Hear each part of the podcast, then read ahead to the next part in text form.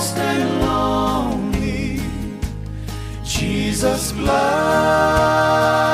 can make you free. For he saved the worst among you when he saved a wretch like me. And I know. Yes, I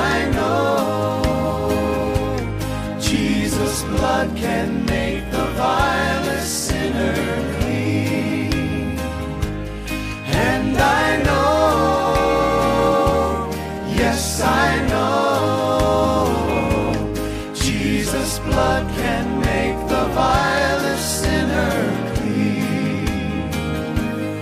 To the faint he giveth power through the mountains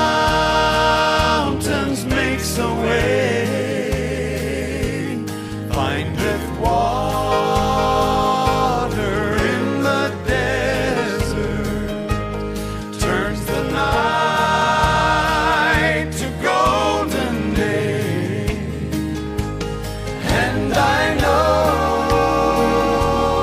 yes,